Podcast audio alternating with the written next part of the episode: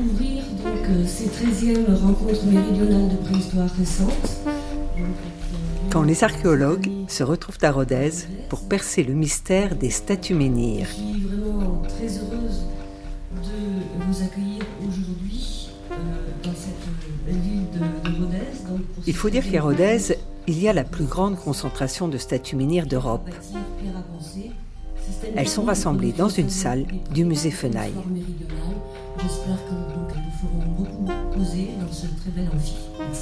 C'est ainsi que pour tous ces archéologues, venir à Rodez, c'est aussi l'opportunité de voir ou de revoir les statues menhirs du groupe Roeria.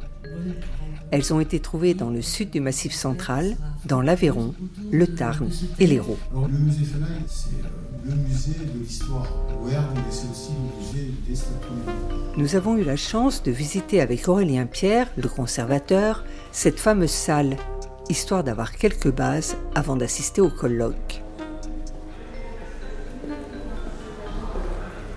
C'est très mal daté les statues menhirs parce qu'il n'y a pas le contexte archéologique, parce que c'est souvent des découvertes euh, secondaires, c'est-à-dire ce sont des agriculteurs qui l'ont trouvé, qui l'avaient mis dans un coin pendant des années, et c'est par la suite qu'on les a identifiés. Et voilà, elle pose euh, beaucoup de questions, on a peu de réponses. Après, euh, les statues menhirs, ça va grossièrement de 60-70 cm de haut jusqu'à 4 m 10. Est-ce que le monumentalisme existe dès l'origine Est-ce qu'au contraire ça dépend d'autres... Enfin c'est compliqué.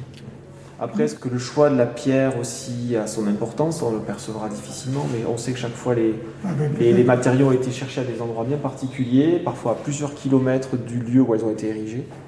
Donc là, il y a des raisons qui nous échappent un peu. Est-ce qu'il y a aussi un surinvestissement de la communauté? On le trouve dans certaines so- sociétés traditionnelles où on cherche à avoir des monuments les plus importants, les plus imposants pour euh, aussi euh, se donner plus d'importance. Ça nous amène à se demander qui est à l'origine de ces statues menhirs.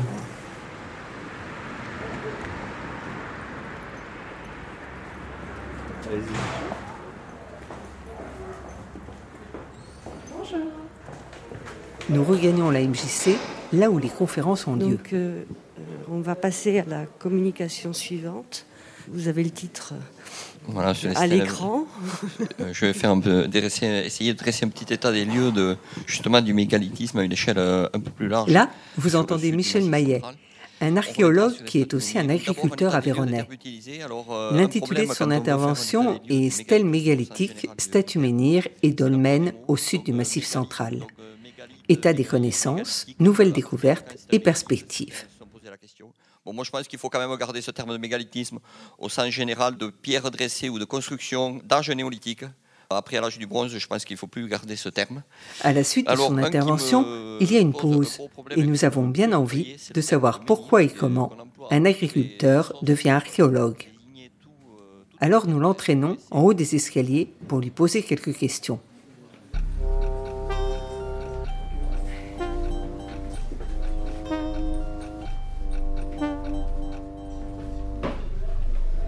Votre histoire avec les statues menhirs, elle commence quand? Votre Euh, première rencontre Ma première rencontre euh, commence par hasard en travaillant dans les champs, puisque je suis agriculteur, où j'ai découvert euh, une première statue menhir au hasard des travaux agricoles, puis une deuxième, puis une troisième, toujours dans le cadre de travaux agricoles. Et puis je me suis rapproché de spécialistes de ces questions. Ça a été l'occasion de, de reprendre des études universitaires et donc de valider ces connaissances par mémoire de l'école des hautes études en sciences sociales sur le thème des statues menhirs. Et c'est quoi qui vous a autant interpellé, qui vous a autant bouleversé dans ces statues Parce que j'ai envie de dire, il y en a plein des agriculteurs qu'on trouve dans leurs champs. une sensibilité particulière pour l'histoire, l'histoire ancienne. Ces populations, euh, ce sont des populations agro- agro-pastorales qui étaient là il y a 5000 ans dans cette région. Vous retrouviez l'agriculture là en plus. oui, c'est oui, vraiment les premiers paysans, les premiers éleveurs comme euh, je, je fais aujourd'hui de mon métier, aujourd'hui, d'être d'être agriculteur-éleveur.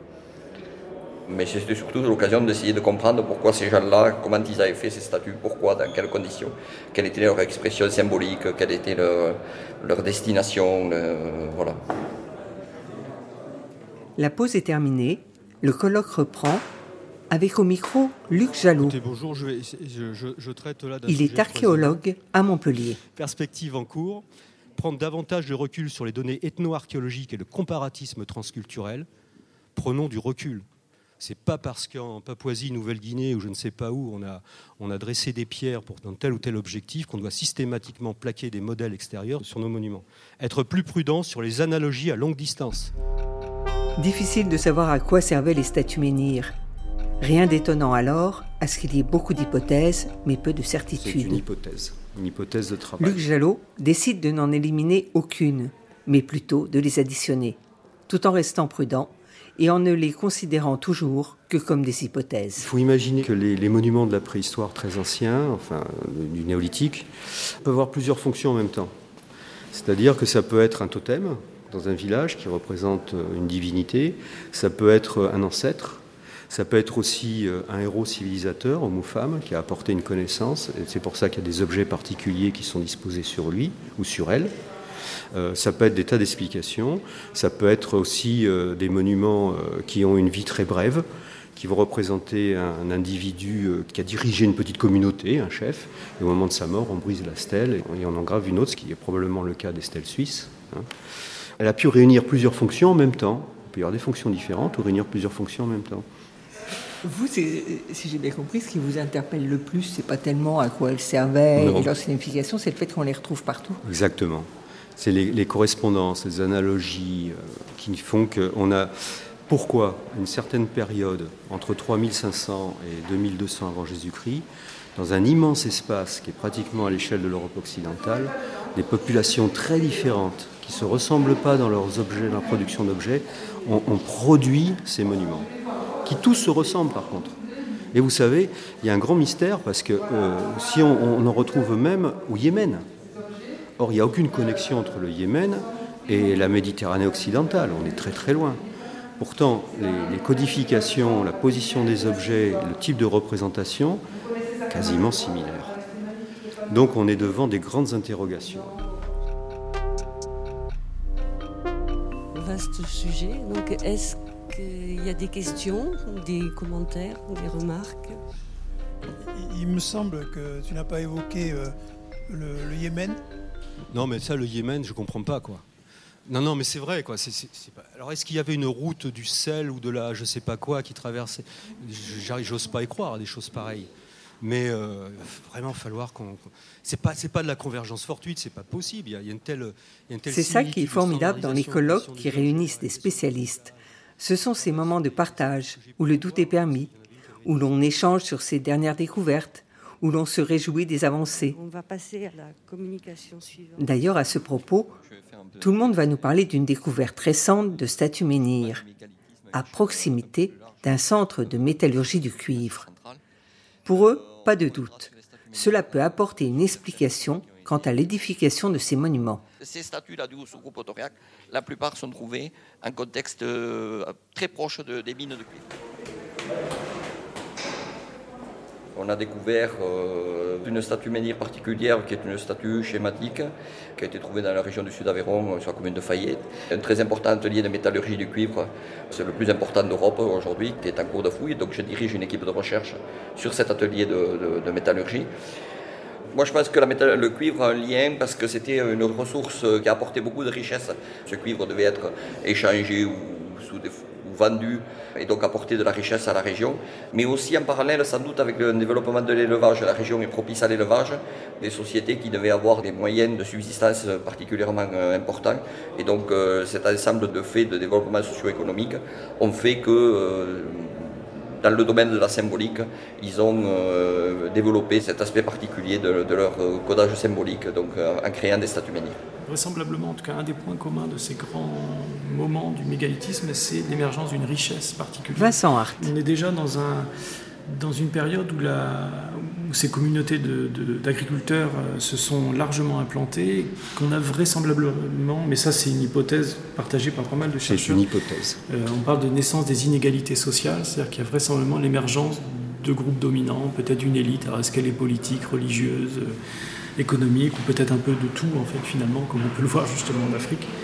Bah, peut-être que voilà, à travers ces statues menhirs, c'est le pouvoir de ces personnes un peu illustres qui transparaît. Et si c'est le cas, en tout cas, on voit que bah, d'une certaine manière, il y a à la fois des hommes et des femmes, ce qui est assez, assez marquant. Et puis aussi probablement, euh, et ça c'est un des, des, recherches à l'avenir, c'est pourquoi autant de statues minières ici, euh, on va dire dans le sud de la France, et alors qu'on en retrouve très peu aux mêmes périodes dans d'autres régions françaises.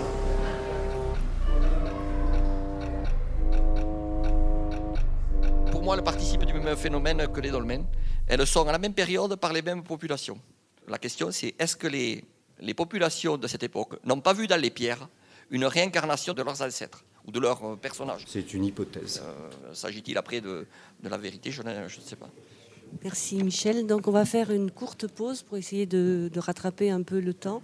Donc je vous propose de, que l'on s'arrête euh, 10 minutes, voilà, le temps d'un café rapide. Le temps pour nous de réviser les périodes du néolithique et de vous les faire réviser par la même occasion. Il y a d'abord l'âge du cuivre que nous venons d'évoquer avec Michel Maillet et Vincent Hart. Puis l'âge du bronze et l'âge du fer. Ce sont des périodes qui se suivent, mais qui ne sont pas toujours définies aux mêmes dates, suivant le lieu où vous vous trouvez.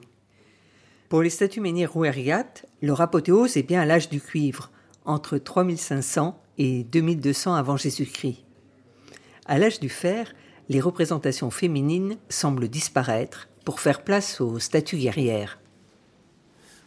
Vous savez, moi, l'une des plus grandes émotions d'archéologue que j'ai eues, c'est quand, euh, à l'issue d'une conférence dans le sud d'Aveyron, un agriculteur est venu me voir avec des photos. Il me dit, voyez, j'ai dans une cour de ferme, il y a des statues comme ça. C'était les, les, premières stèles des Touriès, dont une qui fait près d'une tonne, avec un magnifique guerrier de fois grandeur nature, avec une cuirasse et un cardiophylax. Elles étaient restées 20 ans dans une cour et personne ne les avait jamais vues. Et il me montre ces photos. Et moi qui travaillais sur cette période-là, je, je, je, suis tombé des je dis mais on y va demain. Et le lendemain, je suis rentré dans cette cour de ferme avec un, beau soleil, éclairage rasant, et ces statues qui trônaient euh, au milieu d'une ferme sans âge. Euh, et euh, elles attendaient que quelqu'un les identifie. Elles étaient tellement belles, on ne pensait pas que c'était possible que ça soit fait à l'âge du fer, alors que c'est depuis le, le, site des Touriers, ça a permis de les dater précisément. Mais avec les sciences actuelles, par exemple, je vois pour la Cité des Touriès, on a euh, un, des dépôts d'offrandes de, sur des foyers qui se font devant un monument commémoratif. Et dedans, on a retrouvé des, tessons avec des caramels euh, de, de, vestiges carbonisés. On a fait faire des analyses chimiques et on a retrouvé de la cire d'abeille, du miel, euh, des produits laitiers, euh, du vin. certaines stèles ont été aspergées de vin. En fait, plus on avance, plus on en apprend et plus cette histoire de date se complexifie. Comme vous l'aurez compris, Philippe Grua, directeur du service archéologique de l'Aveyron, travaille sur les descendantes des statues menhirs, celles de l'âge de fer. Mais il a bon espoir que les avancées scientifiques nous permettent de recréer un continuum de statues menhirs allant de l'âge du cuivre à l'âge du fer. Dans le sud de la France, à certains endroits, ou dans d'autres pays d'Europe, par exemple, je pense à la Corse, au nord de l'Italie, en Espagne, il y a des statues menhirs à l'âge du bronze. Donc peut-être qu'un jour, on s'apercevra que certaines statues menhirs du groupe Rouerga ou du Haut-Languedoc, certaines peut-être sont, sont, un petit peu plus tardives et permettraient de faire la, la jonction avec les statues de l'âge du fer. Par exemple, la statue de Durin, qui avait sa tête dégagée, euh, toute ronde, avec des épaules pointues, il y a exactement les mêmes en Italie euh, au cours de l'âge du bronze. Donc, euh, celle de Durin, c'est souvent mon cheval de bataille. Elle est où? Je, Elle est au, au, au moulin François Fabier à Durin. C'est la seule qui est comme ça dans tout le midi. Alors, l'embête, c'est le poil à gratter de, de mes collègues néolithiciens, parce que celle-là, ils disent Ouais, mais tout le monde est d'accord pour dire que c'est une italienne, mais les chronologies qu'on a en Italie de cette forme-là, elle est plutôt de l'âge du bronze. Alors ça les embête un peu, mais voilà, je ne serais pas étonné que, comme en Corse, comme en, Italie, comme en Espagne, il y ait certaines statues menhirs qui soient un poil plus tardives euh, et qui fassent la jonction avec les, premières stèles de la fin de l'âge du bronze qu'on connaît. On en a quelques-unes, par exemple en Provence, à Bioux ou à Sextantio près de Montpellier. On a des stèles ibériques, ce qu'on appelle des panoplistèles, où on a euh, une stèle figurée avec euh, des objets qui symbolisent les guerriers, une lance, une épée. Elles ne sont pas très figuratives encore, mais elles, on a exactement les mêmes à la même époque en Espagne, à la fin de l'âge du bronze, autour de 1200 avant notre ère. Certaines statues sont peintes, donc euh, on arrive, euh, notamment dans le milieu méditerranéen, euh, à retrouver les pigments dessous, donc on arrive à les dater. Et l'enjeu des, des, statues menhirs, je dirais, du sud de la France, c'est dans les années à venir de, de, de, préciser les groupes ethnologiques, les groupes culturels qu'on peut dégager, parce que les statues menhirs sont très différentes. Il y en a qui font 4 mètres de haut, d'autres, comme celle-ci, moins d'un mètre de haut. Et à mon avis, elles n'ont pas la même chronologie. C'est une hypothèse, une hypothèse de travail. J'espère que nous vous avons donné envie d'aller à la rencontre des statues menhirs. Et si vous allez au musée Fenaille, vous pourrez écouter des petites pastilles sonores. Il vous suffira de flasher le code QR qui se trouve sur les cartels au pied des statues menhirs. On peut rêver devant les statues menhirs. On Ah peut, oui, mais on peut on peut raconter oui. des tas d'âneries. On peut... On peut rêver beaucoup de choses. Voilà, mais c'est bien en même temps, parce que si on arrivait en disant bon, c'est comme ça, on n'a pas le mode d'emploi. Et on pourrait être surpris, je pense, dans quelques années, des interprétations qu'on fera. Je pense que la science aura avancé un peu sur le sujet. Là, finalement, euh, ce sont des monuments qui, euh, comme je le disais tout à l'heure, ont plein d'histoires très très différentes et ont peut-être pas été érigés à la même époque, par les mêmes. euh, pas tout à fait les mêmes sociétés ou groupes humains, par. voilà. Bon, on les a toutes rassemblées là, on les appelle les statues menhirs. Une production partage de voix soutenue par la DRAC Occitanie et le musée Fenaille. Réalisation Agnès Maton, Sophie Pillot.